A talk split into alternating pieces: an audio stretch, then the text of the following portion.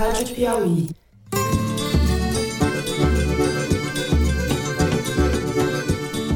Olá, sejam muito bem-vindos ao Foro de Teresina, podcast de política da revista Piauí. O do Antônio Wong foi manipulado, não foi? Por que, que foi manipulado o Anthony Wong, velho? Por que, que foi manipulado o Anthony Ele Wong? não foi, ele não foi dito no, na declaração de óbito dele, foi que ele, que ele faleceu de Covid?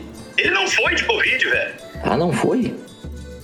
Eu, Fernando de Barros e Silva, como sempre na minha choupana em São Paulo, tenho o prazer de conversar com os meus amigos José Roberto de Toledo, aqui pertinho, em sua vasta residência também em São Paulo. Opa, Toledo! Opa, Fernando, quero dizer que eu tô voltando de Nova York, onde eu peguei Opa, carona numa Toledo. certa comitiva aí. Opa, não fala isso. Venho aqui mostrar o Brasil diferente daquilo publicado em jornais ou visto em televisões.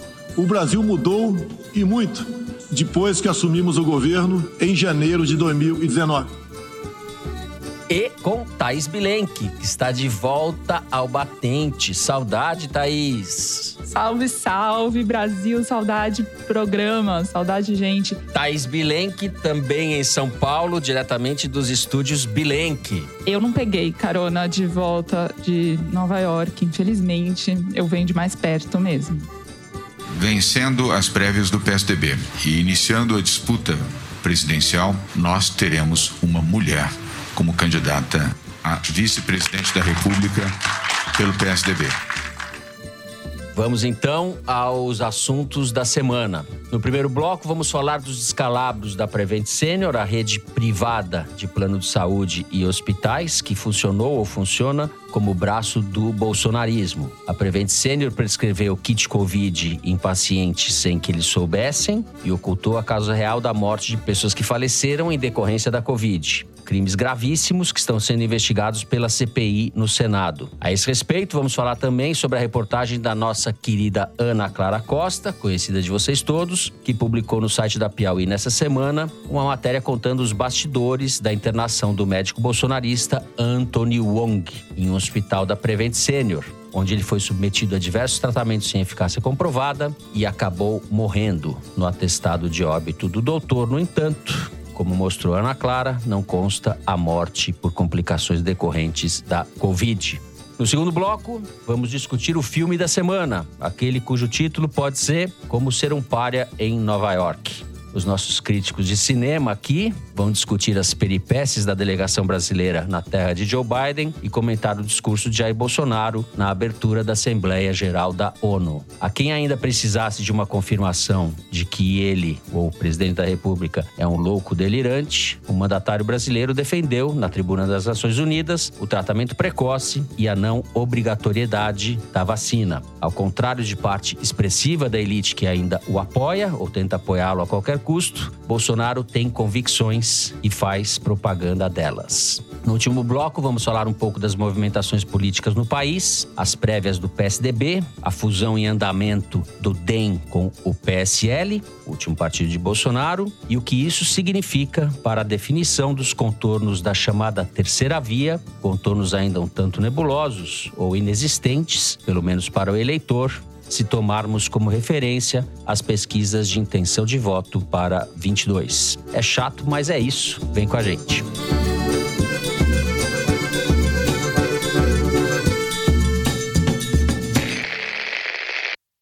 Bem, agora na última quarta, dia 22, a CPI da Covid ouviu o diretor executivo da Prevent Senior, o plano de saúde suspeito, mais do que suspeito, porque as evidências são vastas, de usar pacientes como cobaias para testar medicamentos inúteis contra a Covid e ainda de ocultar o registro de mortes por Covid nos seus hospitais. A CPI, Pedro Benedito Batista Júnior, confessou que houve uma orientação interna dos hospitais da Prevent Senior para que os médicos da rede modificassem o CID, que é a classificação de doenças, para pacientes após 14 ou 21 dias de internação. Nesses casos, o código que indicava Covid era alterado e o registro do vírus sumia do prontuário. Um desses casos justamente foi contado no furo de reportagem da Ana Clara Costa, publicado no site da Piauí. A própria Ana Clara gravou para a gente um depoimento explicando como foi a apuração dessa matéria. Roda o áudio. Oi, pessoal do Foro. Eu voltei para falar sobre a reportagem publicada no site da Piauí na terça-feira e que fala sobre a morte do médico Anthony Wong.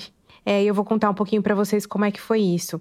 É, o Dr. Wong morreu no dia 15 de janeiro uh, de 2021 no Hospital da Prevent Senior em São Paulo. E as razões da morte dele não são exatamente as que foram divulgadas na época. Como ele era uma pessoa muito conhecida, a morte dele foi é, comentada, a família emitiu uma nota dizendo que ele havia tido uma úlcera, que ele havia tido uma hemorragia digestiva e que por essas complicações ele havia morrido no hospital da Prevent Senior. A partir do momento em que essa, essa nota foi publicada, essa nota da família, eu achei muito estranho porque o, o Dr. Wong ele era um médico muito conhecido e para um problema gástrico ele certamente iria buscar atendimento nos hospitais com os melhores médicos de São Paulo, que são o Hospital Albert Einstein, o Hospital Sírio-Libanês, o Hospital da Beneficência Portuguesa, o Hospital Oswaldo Cruz, que são alguns dos melhores hospitais da cidade. O Hospital da Prevent Senior definitivamente não está nessa lista. O diferencial do Hospital da Prevent Senior naquela época era o uso de cloroquina.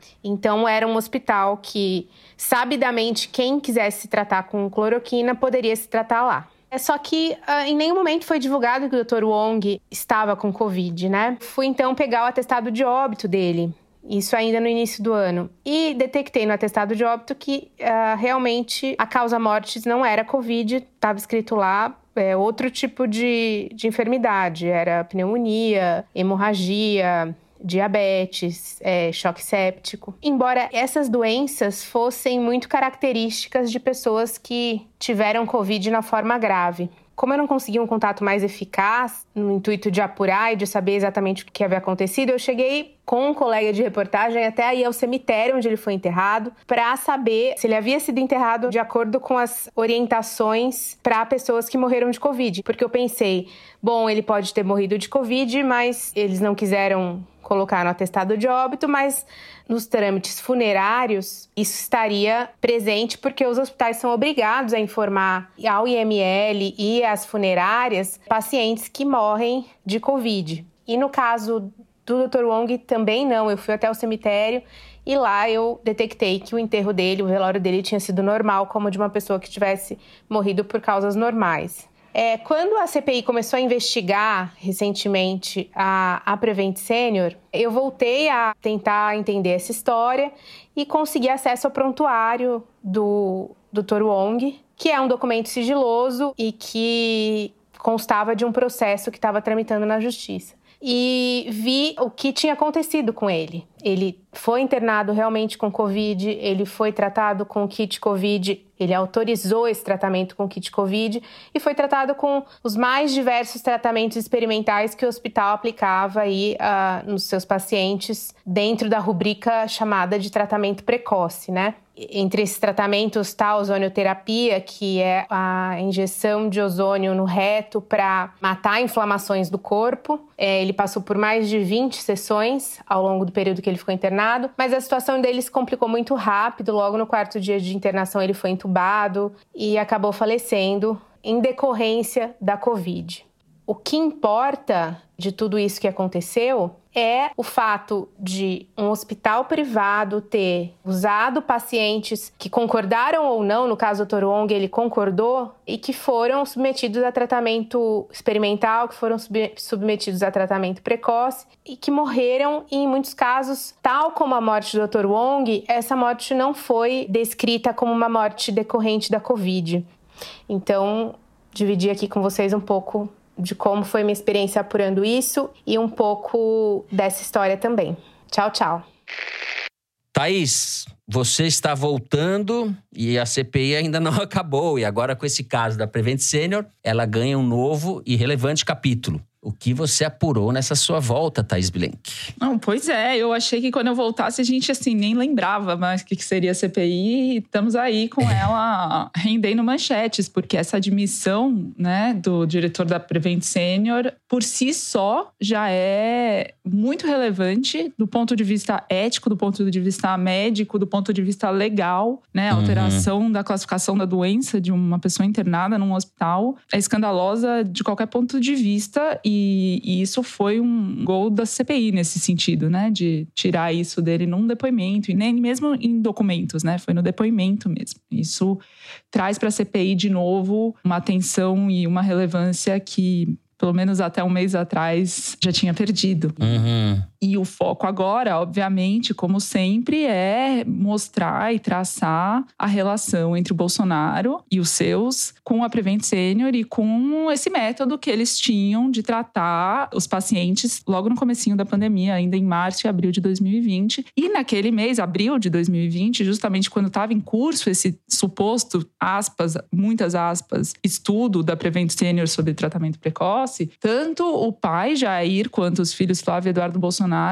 apoiaram entusiasticamente, publicamente, esses protocolos, né? Publicaram nas redes sociais propaganda deles, mostrando números milagrosos de redução de mortes e de redução de uso de respirador. Bolsonaro disse que logo mais sairia o estudo completo, coisa que nunca aconteceu, nem sequer tinha um estudo, agora a gente sabe. Enfim, o Eduardo Bolsonaro deu parabéns para a Prevent Senior por uma pesquisa séria, feita com ciência e não politicagem. Uhum. E hoje a gente lê exatamente essa mensagem dele como o oposto. Inclusive admitida pelo próprio presidente da Prevent Senior numa entrevista para a Folha de São Paulo na quinta-feira agora, admitindo que isso não era pesquisa nenhuma, né? não tinha nenhum método científico para fazer isso. Bom, o Batista Júnior, que deu depoimento para a CPI, chegou a participar inclusive de live com o Bolsonaro e outros dois integrantes do gabinete paralelo, né? Aqueles médicos que de alguma forma orientavam a conduta do governo na pandemia com métodos heterodoxos.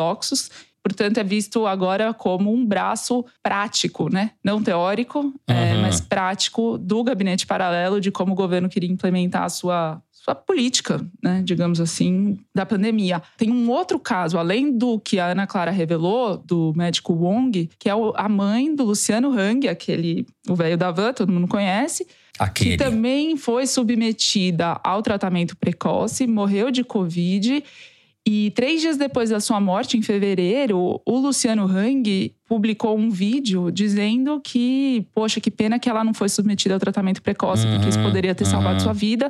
Mas a CPI teve acesso e o Estadão revelou que no prontuário dela ela tinha sido submetida com antecedência a esses remédios que não têm eficácia para Covid. Ao contrário, em alguns casos deterioram o quadro dos pacientes, que é o caso dela que tinha outras comorbidades. Isso tem um impacto humano, emocional em todo mundo, né? Porque é a mãe dele e ele está usando a mãe dele para exatamente fazer política. Uhum. Zé, as relações do Bolsonaro e do bolsonarismo com a Prevent Senior parecem bastante óbvias. Como é que ele está fazendo para se livrar disso? Se é que está fazendo? Ele abandonou a Prevent Senior como faz com todos os aliados que se veem em dificuldades. Né? O Bolsonaro é o maior covarde que existe na face da Terra. Ele não pode ver um problema, alguém com problema, que ele deixa o cara para trás. Se ele tivesse na guerra, ele seria o último cara com quem você quer estar lutando ao lado, porque ele vai te deixar morrer. E é o que ele está fazendo com a Prevent Senior. O levantamento da Arquimedes aqui nas redes sociais mostrou que está sendo uma goleada, 84 a 16 as manifestações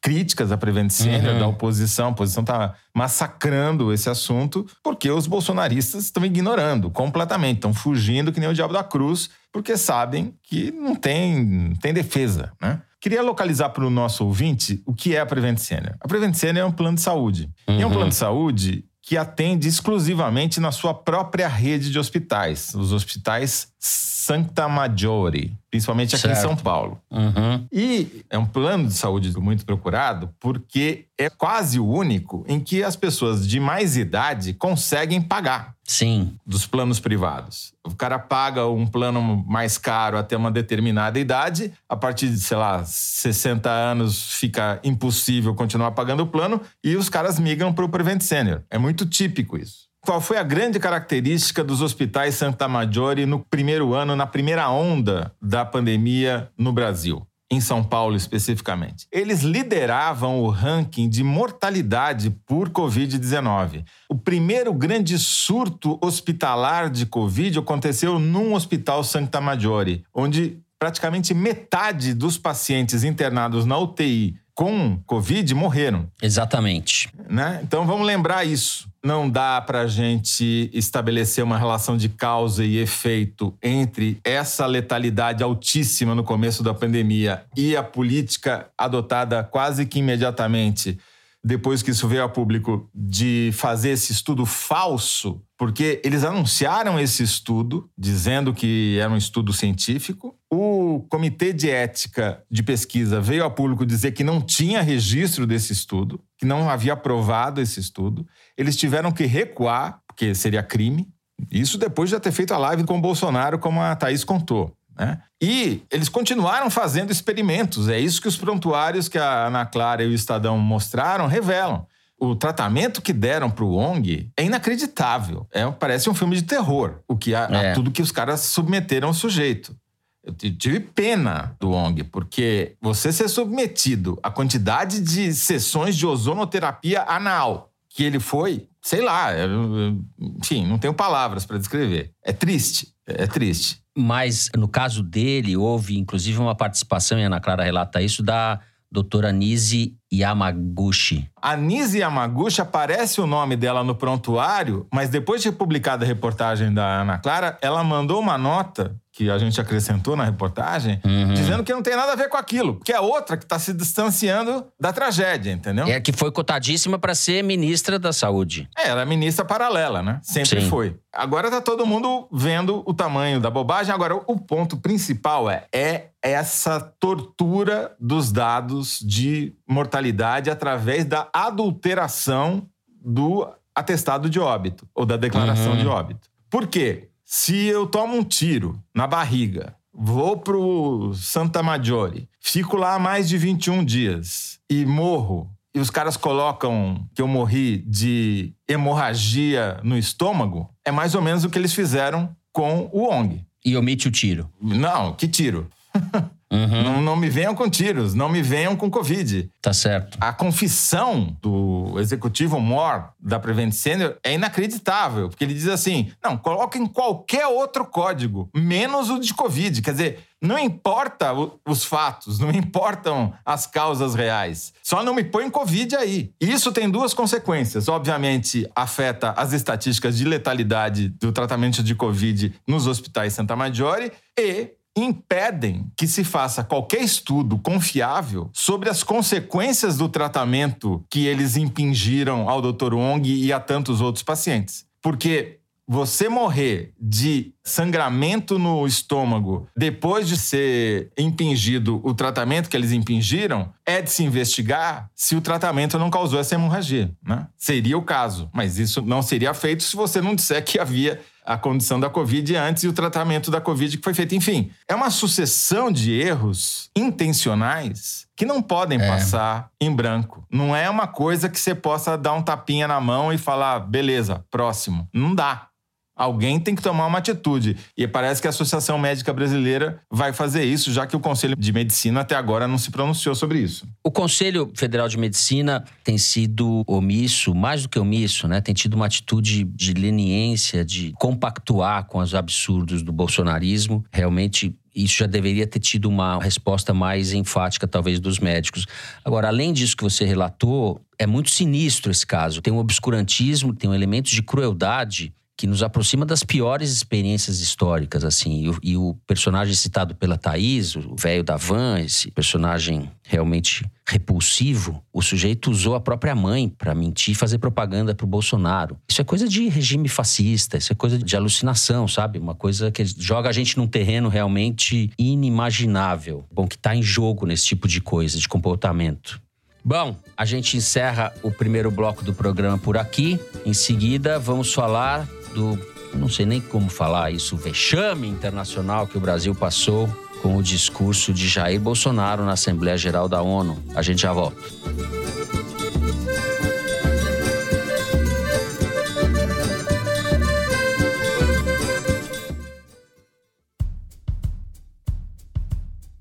Tecnologia é parte essencial do iFood.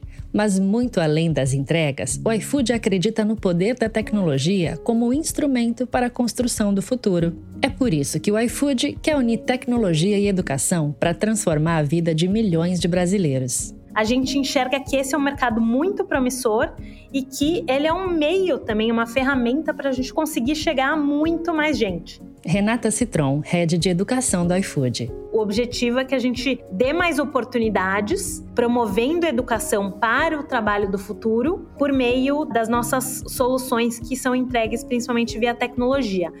Além disso, o iFood quer impactar 10 milhões de pessoas apoiando a formação em áreas de ciência e tecnologia.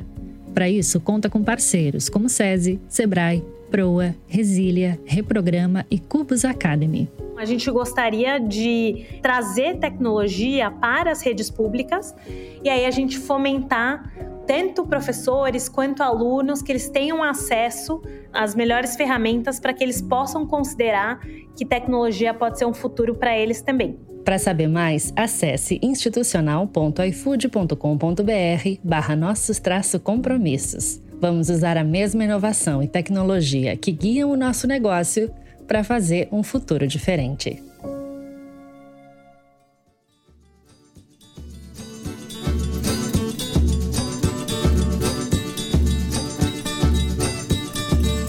Muito bem, foram cerca de dois minutos de mentiras, como diria o Paulo Maluf, sobre o Brasil atual. Este poderia ser o resumo sintético do discurso de Jair Bolsonaro na abertura da Assembleia Geral da ONU, na manhã de terça-feira, dia 21. O presidente mentiu sobre a situação da economia, sobre a situação do desmatamento no país, delirou mais uma vez sobre uma ameaça socialista que é só está na cabeça dele e de sua base mais delirante, e mentiu sobre a eficácia do tratamento precoce, voltou a defender o tratamento precoce contra a Covid.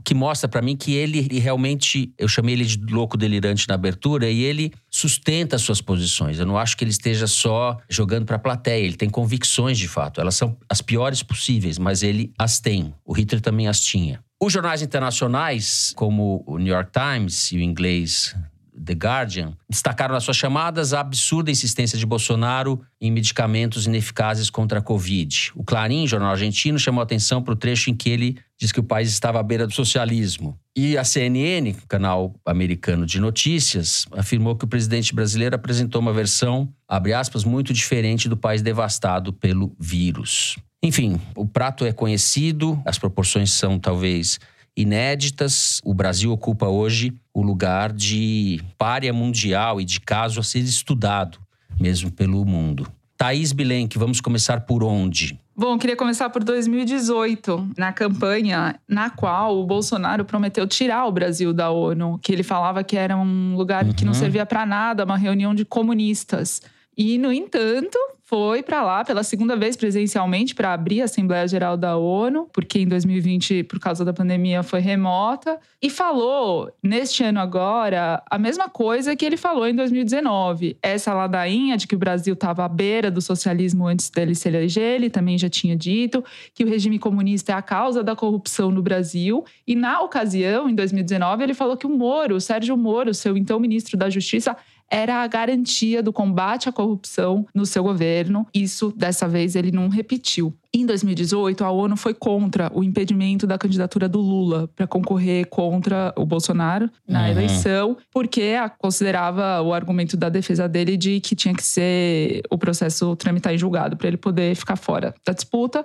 Então, para o Bolsonaro, na retórica dele pelo menos, a ONU apoia o Lula, todo mundo comunista, e a campanha de 2022 já começou e o Bolsonaro fez do púlpito da ONU sim um palanque associando Lula ao mainstream global e tal. Mas eu concordo sim com essa análise de que o Bolsonaro falou para sua claque dos 10% aguerridos, delirantes, como você disse, mas não deixa de ser também um recuo, ou pelo menos um, né, um, mais uma comprovação das bravatas dele, porque se ele tinha intenção de tirar o Brasil da ONU, ele não chegou nem perto disso. Ao contrário, ele usa a visibilidade internacional da ONU para fazer ou tentar fazer seu jogo de cena claramente. Uhum. E não deu certo, pelo menos na avaliação de bolsonaristas raiz, de primeira hora, aliados que ajudam, articulam as relações do governo Bolsonaro com os Estados Unidos que consideraram que essa declaração sobre tratamento precoce, a essa altura do campeonato, foi um desastre e ofuscou outros pontos que na opinião deles, foram positivos no discurso do Bolsonaro, como, por exemplo, a crítica do passaporte sanitário, que eles acharam um golaço do Bolsonaro defender que isso não exista, e acabou sendo ofuscado não só pela defesa da cloroquina, mas pela incapacidade de controlar a pauta, porque na avaliação desses bolsonaristas, o fato dele não ter dado entrevista, comer pizza na calçada, acabou gerando todo essa, esse burburinho de que, ah, então ele não foi aceito em nenhum restaurante. E ficou refém das críticas, ao invés de conseguir dominar e controlar a pauta, o que em geral ele faz, né, com sucesso. Desta vez, nesta viagem, na avaliação desses aliados com quem eu conversei, não aconteceu. Uhum. José Roberto de Toledo. Bom, Fernando, o que dá para a gente dizer dessa passagem da comitiva Vacumuar brasileira uhum.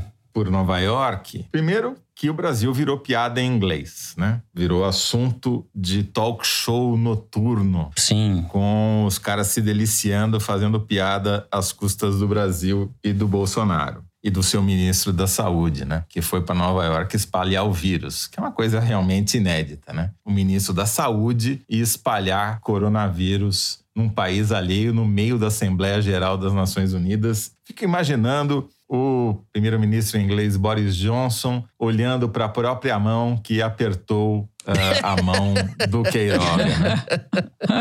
É, é. Obviamente, o Bolsonaro falou para sua claque. Eu discordo um pouco de vocês. Eu acho que o Bolsonaro não tem ideias próprias. Ele segue o que o público vai gostar. E o público gosta boa parte do público gosta de tratamento precoce, porque a história da saúde no Brasil é a história da automedicação, né? E o tratamento precoce nada mais é do que a automedicação, já que não tem nenhum tipo de comprovação científica. Agora, eu queria chamar a atenção para um fato significativo. O paradoxo da mentira, de torcer os fatos para se adequar ao que o Bolsonaro quer. Durante o discurso na ONU, ele usou o teleprompter. E às tantas, ele fala que o Brasil vai abrigar pessoas que fugirem dos talibãs no Afeganistão. E ele diz lá: homens, mulheres e juízes. Aí uma pessoa, se não me engano, jornalistas livres, ficou intrigada com essa história do Brasil receber juízes afegãos e foi olhar no discurso oficial que foi distribuído antes dele falar. E estava escrito jovens. Ele errou. Em vez de falar jovens, ele falou juízes. O que, que a assessoria do presidente fez? Mudou o discurso que entregou à imprensa. Ficou valendo os juízes, entendeu? Muito bom. Isso é a síntese do que é o bolsonarismo. Uhum, uhum. Vamos com a mentira. O nosso compromisso é com a mentira. Se o presidente falou, não importa que seja mentira, que esteja errado. Nós vamos sustentar isso até o final. E o segundo aspecto é o nosso confinado ministro da Saúde, Queiroga, que está lá preso num quarto de hotel em Nova York sem poder sair de quarentena, o fato dele ter ficado confinado, né? Porque o governo bolsonarista ele não fica isolado, ele fica confinado, é o verbo correto, né? Ele se aplica ao coletivo, no caso, vacum. Ele ficando confinado lá já melhorou a política de saúde no Brasil, porque o governo voltou atrás na recomendação de não vacinar adolescentes. Já desistiu de fazer essa proibição que eles tinham feito com uma desculpa esfarrapada porque estava faltando vacina, né? E como eles dizem que estava sobrando vacina, então, para mentir mais uma vez, eles proibiram os adolescentes, que era para diminuir a demanda. Mas tiveram que voltar atrás. E foi bom, porque o ministro ficou lá. Eu deixaria ele lá para sempre. Eu acho que melhoraria consideravelmente a política de saúde no Brasil se o Brasil não tivesse ministro da saúde. Já seria um grande avanço. Concordo com você o Bolsonaro é um mentiroso quanto mais, etc, etc, mas ele tem sim convicções. Quando ele falou que a história provará e a ciência provará que o tratamento precoce funciona, ele está se expondo de uma maneira desnecessária se a gente pensar segundo os nossos parâmetros, o parâmetro da razoabilidade, das evidências da ciência, de tudo que a gente queira. Ele rompeu essa barreira e ele está do lado de lá. E a imprensa internacional reage conforme essa percepção. Quem não reage conforme essa percepção são as elites brasileiras. Porque na véspera da ida dele para Nova York, estava lá o jornal o Globo no editorial falando: Bolsonaro tem chance de reparar a imagem do Brasil. O Globo não está sozinho nessa. Uma série de comportamentos de tolerância diante desse descalabro que é esse sujeito. A gente está num ponto de delírio e de descaminho do país que esse episódio da ONU retratou de maneira concisa. Agora, os caras estão tentando salvar o Bolsonaro dele mesmo, continuam tentando e vão continuar tentando. Até aí, ok, mas da onde você conclui que ele tem essa convicção, por convicção mesmo? Eu acho que o Bolsonaro ele não é só um pilantra, um oportunista, um político do centrão. Eu acho que ele é isso também. Mas ele é mais do que isso. Há muito tempo ele tem a pauta dele. Eu acho que a pergunta é contrária: por que ele não teria essas convicções? Isso seria alguma grande farsa dele, uma estratégia? que ele ganha com isso. É mais difícil fazer esse discurso do que não fazê-lo. É mais difícil do ponto de vista da aceitação internacional. Ele quer isso, ele quer esse confronto. Ele está imitando o Trump em vários, nas coisas essenciais. Mas eu acho que aí é aquela coisa, por que, que ele vai comer pizza em pé na calçada em Nova York junto com um bando de áulicos? Para fazer o contraponto ao establishment que o Temer simbolizou naquele jantar sim, na casa do Najinarras, né? tudo teatro, né? Tudo teatro, é tudo jogo de cena. Eu acho isso e acho que tem convicção ao mesmo tempo. Acho que as coisas não são excludentes. E acho também que o governo dele não acabou, ao contrário do que as pessoas dizem. O governo dele está indo e não tem projeto? Tem projeto. É um projeto colonial puro sangue, 2.0, um projeto realmente de destruição do país que está sendo bem sucedido. Está sendo bem sucedido o projeto do Bolsonaro. É destruir a democracia brasileira, destruir direitos humanos, destruir a Amazônia, avacalhar a educação, fazer o que está fazendo na saúde, que a gente tratou no primeiro bloco, na cultura, na proteção de direitos, enfim. Isso tudo está sendo feito.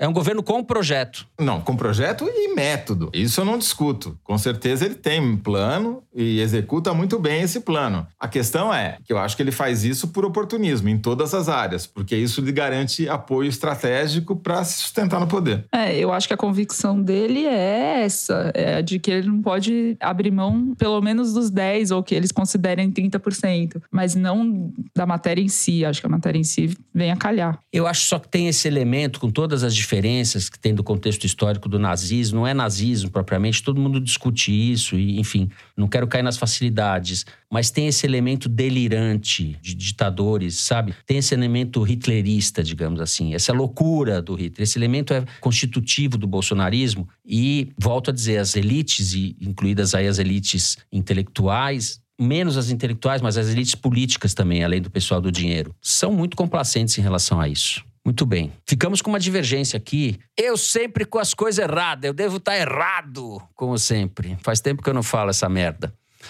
Muito bem. A gente encerra assim o segundo bloco do programa. Vamos agora direção para o número da semana. É isso, Mari? O número que a gente publica toda semana no site da Piauí. Qual é o número, Lombardi? Como diria o Silvio Santos. Desculpa, Mari, você não é o Lombardi. O número da semana é o número da semana é 57,5 mil. No Brasil, há pelo menos 57.500 endereços que homenageiam figuras religiosas. O Igualdades dessa semana fez um passeio pelas ruas do Brasil e mostrou que não deixa de ser um retrato do país. Quando se trata de homenagear uma pessoa, dando o nome dela a uma rua, né, um logradouro, para cada nome que homenageia uma mulher, há quatro homenagens para homens. Esses dados são do IBGE e foram compilados pelo Pindograma. Já o Igualdades dessa semana é assinado pela Liane Ceará, pelo Daniel Ferreira e pela Renata Buono. Eu adoro esse Igualdades porque é muito engraçado como as placas de rua revelam qual é a do país, né? Você tem qual que é o homem mais citado nas ruas do Brasil? Getúlio Vargas. Qual que é a mulher mais citada? Princesa Isabel. É. Nossa. É... Princesa Isabel. o militarismo na política fica evidente. Tem mais homenagens para o Duque de Caxias do que para o Dom Pedro II. Todos os preconceitos e preferências políticas estão expressas ali, porque, obviamente, quem dá os nomes às ruas são, em geral, as câmaras de vereadores ou seus prefeitos, né? Tem o dobro de homenagens ao Filinto Miller, que era o chefe da polícia do Estado de repressão Novo. do Estado Novo do Getúlio Vargas, do que a Olga Benário, que foi a militante comunista que foi enviada pelo Filinto Miller e pelo governo Vargas de volta para a Alemanha nazista, onde morreu. A coisa do machismo, isso aí é brutal, né? Bom, vamos encerrar assim o número da semana e no próximo bloco falamos das agruras da terceira via no país. A gente já volta.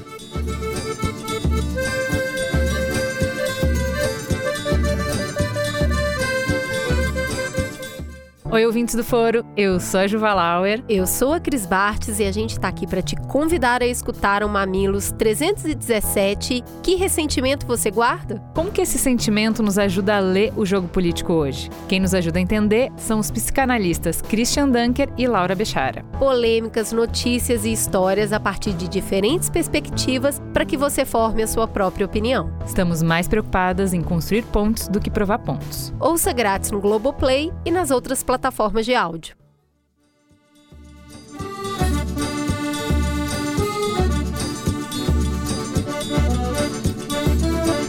Muito bem, algumas movimentações das forças políticas visando a disputa do ano que vem. A gente tem, por um lado, o Democratas encaminhando a fusão com o PSL. Houve uma reunião do partido e há uma unanimidade, por enquanto pelo menos, nessa direção. PSL, que foi o partido pelo qual se elegeu o Bolsonaro, o Bolsonaro que não tem partido hoje. Então a gente tem aí em gestação, e muito provável, né, um partido grande de direita, que vem a ser esse DEM barra PSL. Também no PSDB, essa semana, houve a inscrição dos candidatos às prévias, que vão definir quem será o nome que vai disputar a presidência da República. O governador João Dória em São Paulo, o governador Eduardo Leite do Rio Grande do Sul, o senador Tasso Gereissati e o Arthur Vigílio. Esses dois ninguém está levando a sério, mas a briga entre o Eduardo Leite e o Dória vai ser grande e provavelmente vai fazer um estrago dentro do partido.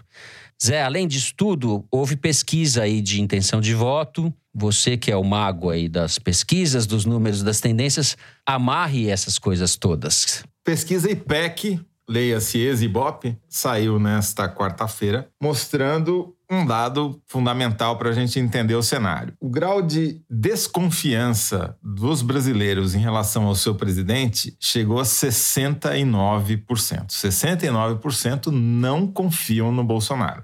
Sete em cada dez. Né? E aqueles que acham o governo exclusivamente ótimo são apenas 7%, que se somam a outros 15% que acham o governo bom. Então, está se resumindo a isso o núcleo duro, digamos assim, do bolsonarismo. Qual é o problema para os outros partidos de direita que não são bolsonaristas ou que fingem não ser bolsonaristas? Aí eu coloco especificamente essa fusão DEM-PSL.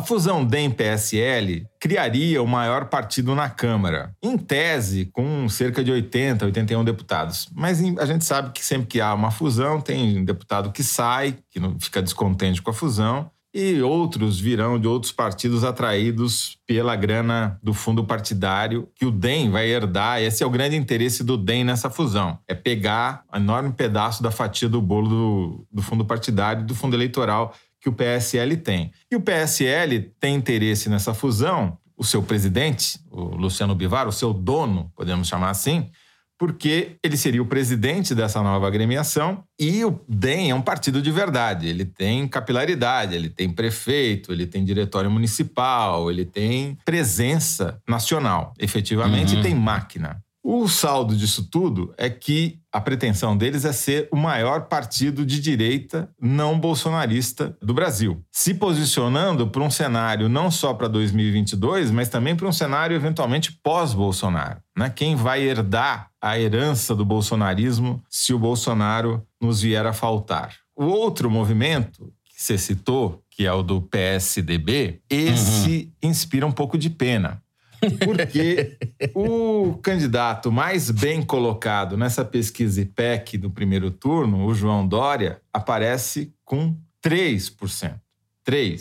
Igual ao Mandetta, do DEM, que está se fundindo. Uhum. O Ciro é o candidato da chamada terceira via mais bem colocado e não chega a dois dígitos, tem 8%.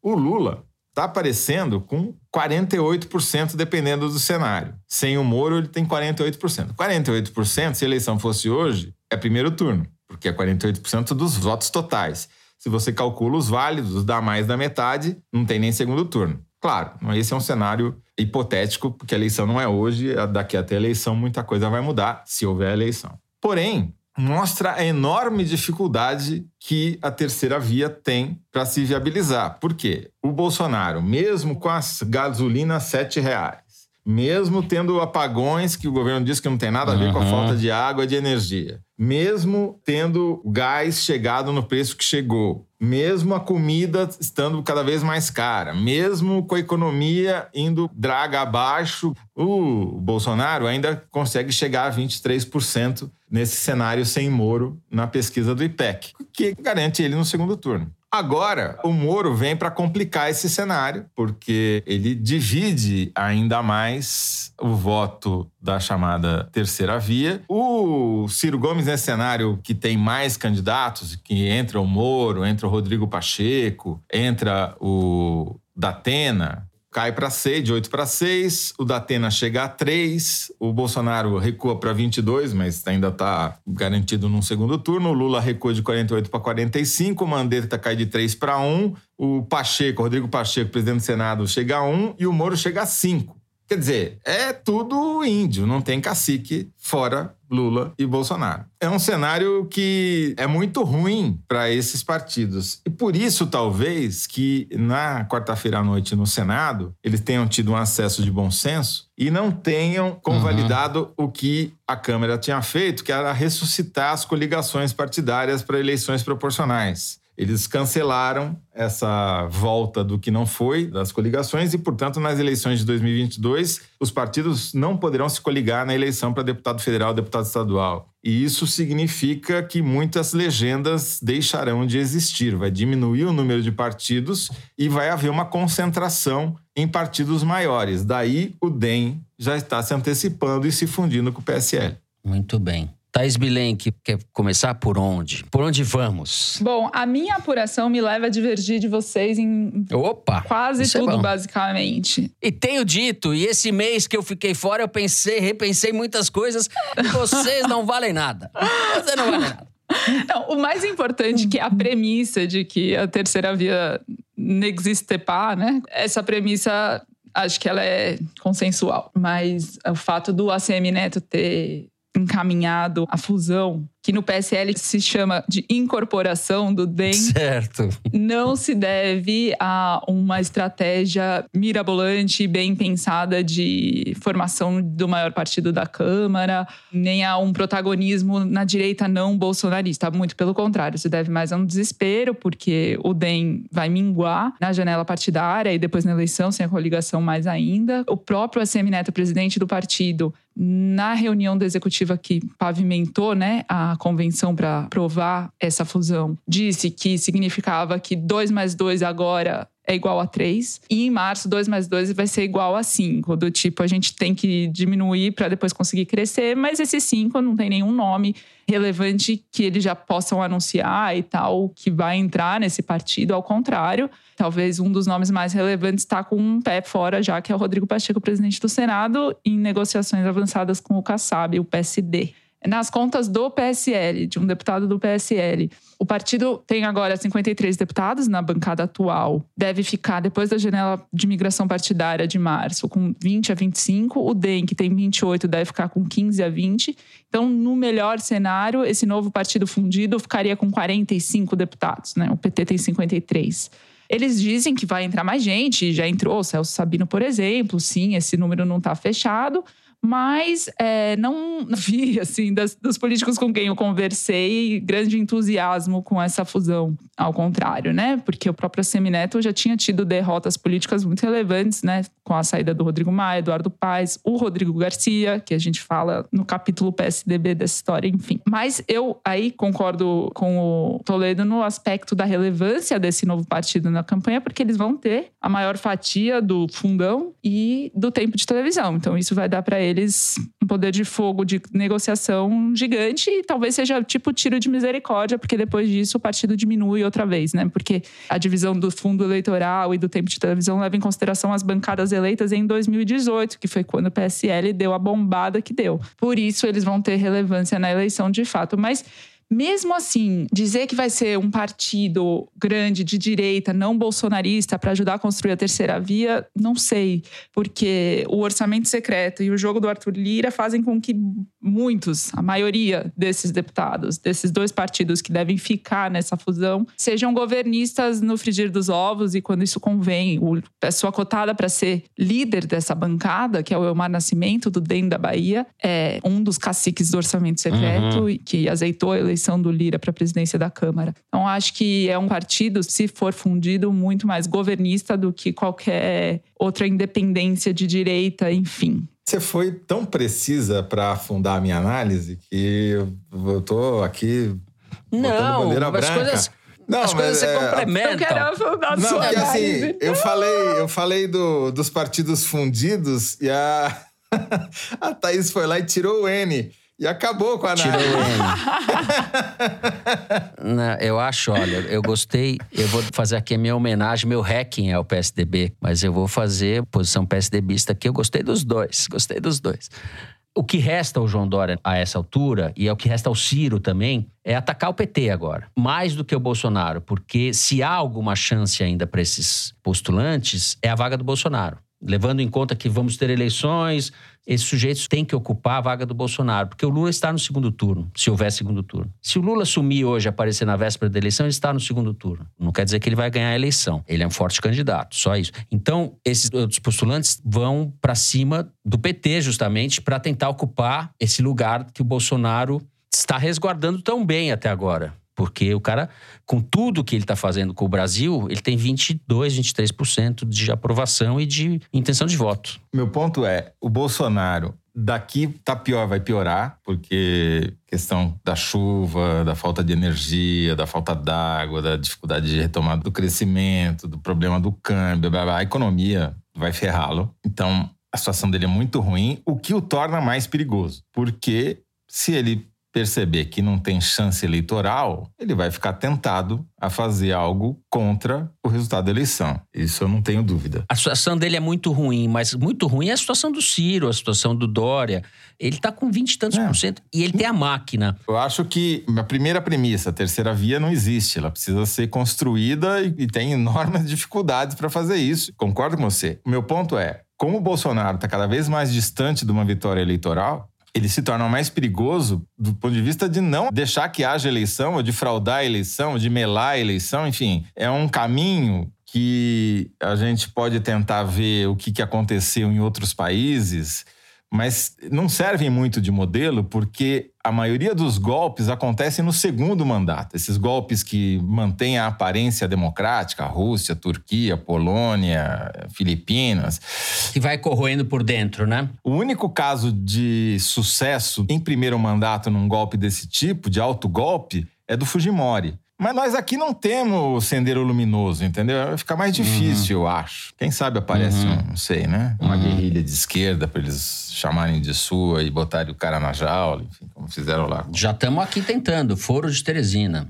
Somos três. Já somos três! O meu ponto, eu acho, Fernando, é o seguinte: é que os partidos, eles, nessa perspectiva de diminuição do número de partidos, eles têm que dar um jeito de se consolidar juntando, uhum, como uhum. no caso do DEM e do PSL, não para crescer, como eu disse, bobagem, mas para sobreviver, como bem colocou a Thaís, com esse enorme capital que eles têm de ter muito dinheiro e muito tempo de televisão. Agora, se eles estão mal, imagina a situação de partidos médios que não têm esse fundo eleitoral e que não têm a perspectiva de ser poder, de, porque não tem um candidato forte. Esses aí vão sofrer ainda mais nessa janela de março. Então, essa recomposição vai ser gigantesca. A gente vai falar muito sobre isso. Felizmente, vai ter assunto para Foro Teresina. Thaís, você que voltou agora, fecha aí o programa para nós. Tá, tá fechado. Hum. Tchau. o poder de síntese da Thaís é, é realmente. Você gosta, né? Eu sou Essa bem subtração conciso. do N foi histórica.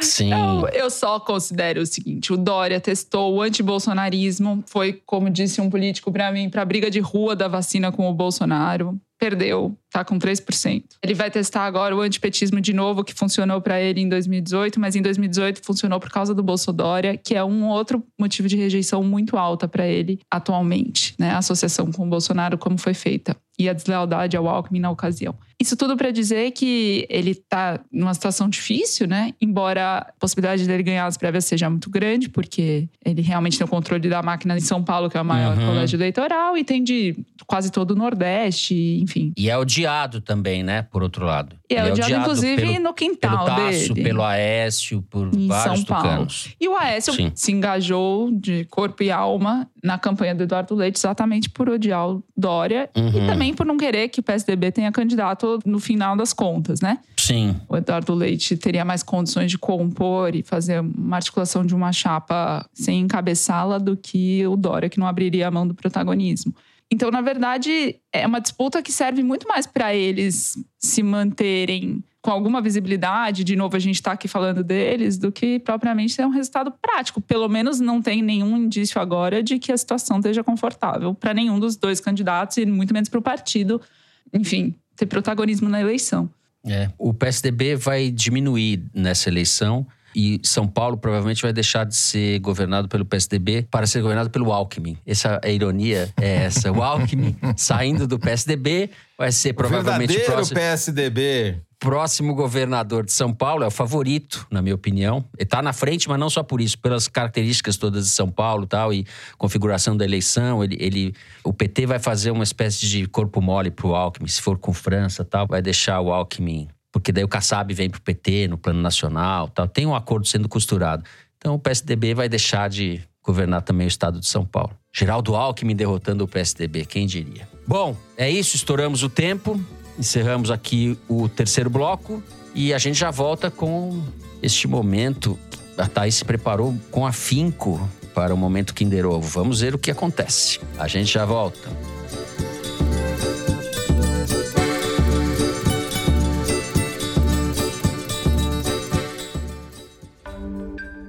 Existe uma terceira via para as próximas eleições? Como é que fica a Alemanha nas mãos de um novo chanceler? E a Covid-19 ao redor do mundo? É notícia a todo momento, o tempo todo. Mas o Boletim DW Brasil Notícias te conta tudo. De segunda a sexta-feira, no início e no fim do dia, direto de uma das redações mais prestigiadas da Europa, para o público brasileiro. Busque DW Brasil no seu serviço de streaming favorito e assine para não deixar nenhuma novidade escapar do seu radar. Então vamos para o momento Kinder Ovo. A Thaís está toda para ganhar este Kinder Ovo. Vamos lá, pode soltar aí. Uma, uma grande fatia da imprensa, ela pensa o que quer quando quer. Eu estou falando desse assunto desde janeiro desse ano. É um projeto meu, pensado para a população. Mas é que as pessoas têm um certo, têm uma certa vontade de, de, de criar uma narrativa maldosa para esse governo, por ser um governo extremamente honesto e que pensa na população. Mas basicamente É a um gente vai levar para lugares distantes do Brasil Vale meio uma Kinder Ovo? oportunidade de trabalho, onde a Daniel criança vai Silveira? aprender o universo dela. Fracassamos, mas essa até fico feliz de não acertar. O secretário de Cultura, Mário Frias. Em entrevista ao programa Pingos nos Is, do canal Jovem Pan News. Nossa, e o Jovem Pan News entrando aqui no nosso programa, isso aqui. Bom, esse Assim não- cara eu não tinha o menor risco de acertar, porque eu nunca ouvi falando e jamais ouvirei. Você não viu Malhação? Não. Na Thaís, Malhação é só você que É vê só da sua coisas, é sua geração. Eu geração. ama... Olha, eu infelizmente É. tenho que fazer essa confissão. Eu amava o personagem dele, o casal romântico com aquela outra, e a música daquela banda, Mari Me Ajuda, que era a trilha sonora deles. Scar Tissue. Gente, tocava essa música eu já começava, tipo, a ficar, nossa. É Berdel, Berdel. Berli, Porque eu Berli. e o Toledo, se fosse o Tarcísio Meira, o Cláudio Cavalcante, o Cláudio Marzo, tal, a gente acertaria, né, Toledo? Irmãos Coragem, a gente viu. É. Ficou aqui, então, o registro de que Thaís Bilenque perdeu ou parte da adolescência dela, isso em frente ao programa Malhação. Coisa mais linda do mundo. Muito bem, muito bem. Bom, depois deste simpático fracasso, né? Foi um simpático fracasso. E esse personagem é horrível, esse Mário, pelo que figura horrorosa, mas enfim, vamos pular essa parte. Vamos para o Correio Elegante, momento que vocês falam com a gente. Eu vou começar com o um e-mail da Beatriz, que diz o seguinte: Meu sonho é fazer parte do rolê de vocês. Quando começa a música de abertura, já tenho a minha dancinha especial, que pode ser realizada no banho ou lavando louça. Já dancei até limpando a caixa de areia da gata. A coreografia tem um ou no máximo dois passos e uma variação original a cada episódio. Agora, uma pergunta séria. Toledo, qual é a sua personagem preferida dos Sopranos? Eu adoro a Carmela. Um abraço forte para vocês e, apesar de não ser fácil, é sempre um alento ver pessoas que ainda vivem e pensam o Brasil. Não, vou ser obrigado a responder, né? É... Não, eu acho a Carmela Soprano brilhante, sem dúvida nenhuma, junto com o Tony, os dois personagens principais. Mas eu gosto muito do Polly que é aquele personagem que tem as Sim. laterais brancas é. do cabelo e que não é um personagem, né? Ele é ele mesmo, é um ator em primeira pessoa, né? E gosto muito do Van Sant, o guitarrista do Bruce Springsteen, que faz o Silvio, que depois até gerou uma outra série, meio sem graça, de mafioso, mas que é ótimo também. Gosto muito dos dois. Aquilo lá tem um grau de excelência que é difícil até escolher, mas a minha personagem preferida é a mãe do Tony Soprano é uma das maiores personagens de todas as séries. Bom, antes de ler minha cartinha, eu queria mandar um beijo pro fotógrafo Fábio Braga, que nos escuta, um ouvinte qualificadíssimo e que nos escuta nas horas boas e nas horas ruins também. Então, uma saudação para você, Fábio. E agora vou ler o e-mail do Diogo Maia, do Rio.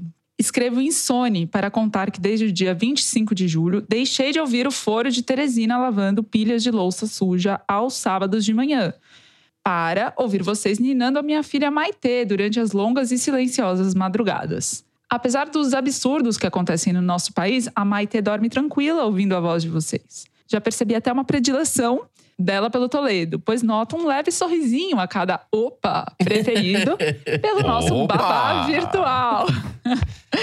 Obrigado por ajudarem a Maitê a dormir bem e por me deixarem bem informado. Beijos e abraços do Diogo e da Maitê. E por favor, mandem um opa para a mãe Flávia. Quem sabe assim ela passe a escutar o foro com a gente. Ah, um beijinho para Maitê. Dorme bem, querida.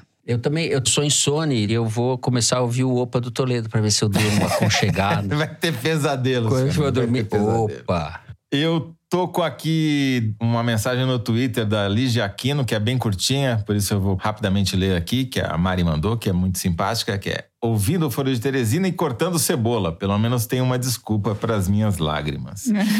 muito é, bom. E daí tem um e-mail do Álvaro Franca, um carioca que vive em Barcelona. Basta tocar a melodia do tema do Foro de Teresina que eu tenho uma reação pavloviana e começo a faxinar a casa. A companhia de vocês aos sábados é ótima para me manter informado e também serve de assunto para as ligações para os meus pais no Rio de Janeiro, também todo sábado. Minha mãe é ouvinte assídua e meu pai, bom, meu pai é quem lhes deu o apelido carinhoso de alarmistas de Teresina.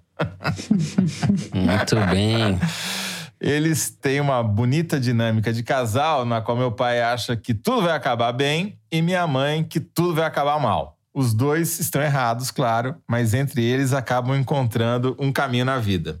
Se puderem, mandem um abraço para eles, Fernanda e Belisário, que no final de novembro deste ano eu finalmente verei depois de dois anos longe de casa. Um abraço. PS. Em catalão, a frase favorita do Fernando se diz merda arreboçada. Arreboçada! Eita, isso é uma maravilha, merda arreboçada. Agora, um abraço para Fernanda e para o Belisário. Os dois estão certos. Tudo vai acabar bem, tudo vai acabar mal ao mesmo tempo. Sempre é assim. E sempre acaba também, então. Sempre acaba. É, o importante Exato. é que acaba. Eu preciso mandar um recado, que senão eu vou ter problemas. É um pedido da Pipa e da Dorinha para mandar um beijo para Gabi e Anacone, que faz aniversário. E a nossa ouvinte desde sempre, a Gabi, que também faz os seus podcasts. Beijo, Gabi. Beijo, beijo. Beijos. Então é isso, gente. Tava bom, mas acabou. A gente vai terminando o programa de hoje. Se você gostou, não deixa de seguir a gente no Spotify, no Apple Podcast ou na Amazon Music favoritar no Deezer e se inscrever no Google Podcast, no Cashbox ou no YouTube. Assim você fica sabendo das novidades, dos episódios especiais e das edições extras. O Foro de Teresina é uma produção da Rádio Novelo para a revista Piauí, com a coordenação geral da Paula Scarpim. A direção é da Mari Faria. A produção é do Marcos Amoroso e da Liane Ceará. O apoio de produção é da Cláudia Holanda. A edição é da Evelyn Argenta e do Tiago Picado. A finalização e a mixagem são do João Jabassi, que também é o intérprete da nossa melodia tema, composta pelos festejados Vânia Salles e Beto Boreno. A Mari Faria também edita os vídeos do Foro Privilegiado, o teaser que a gente publica nas redes da Piauí. A nossa coordenação digital é feita pela Kelly Moraes e pela Juliana Jäger. A checagem é do João Felipe Carvalho. O Foro de Teresina foi gravado nas nossas casas, em São Paulo, em nossas choupanas paulistanas. Eu me despeço assim dos meus amigos José Roberto de Toledo, capricha no opa, no tchau, Toledo. Eu vou gravar e vou pôr pra dormir esse negócio. Opa, tchau. E Thaís, me devolve o N no programa que vem. o abecedário é todo seu. Tchau. Voltou. Beijos pra vocês e até a Thaís próxima. Bilen, que voltou em grande forma. É isso, gente. Até a semana que vem. Se cuidem. Beijos a todos.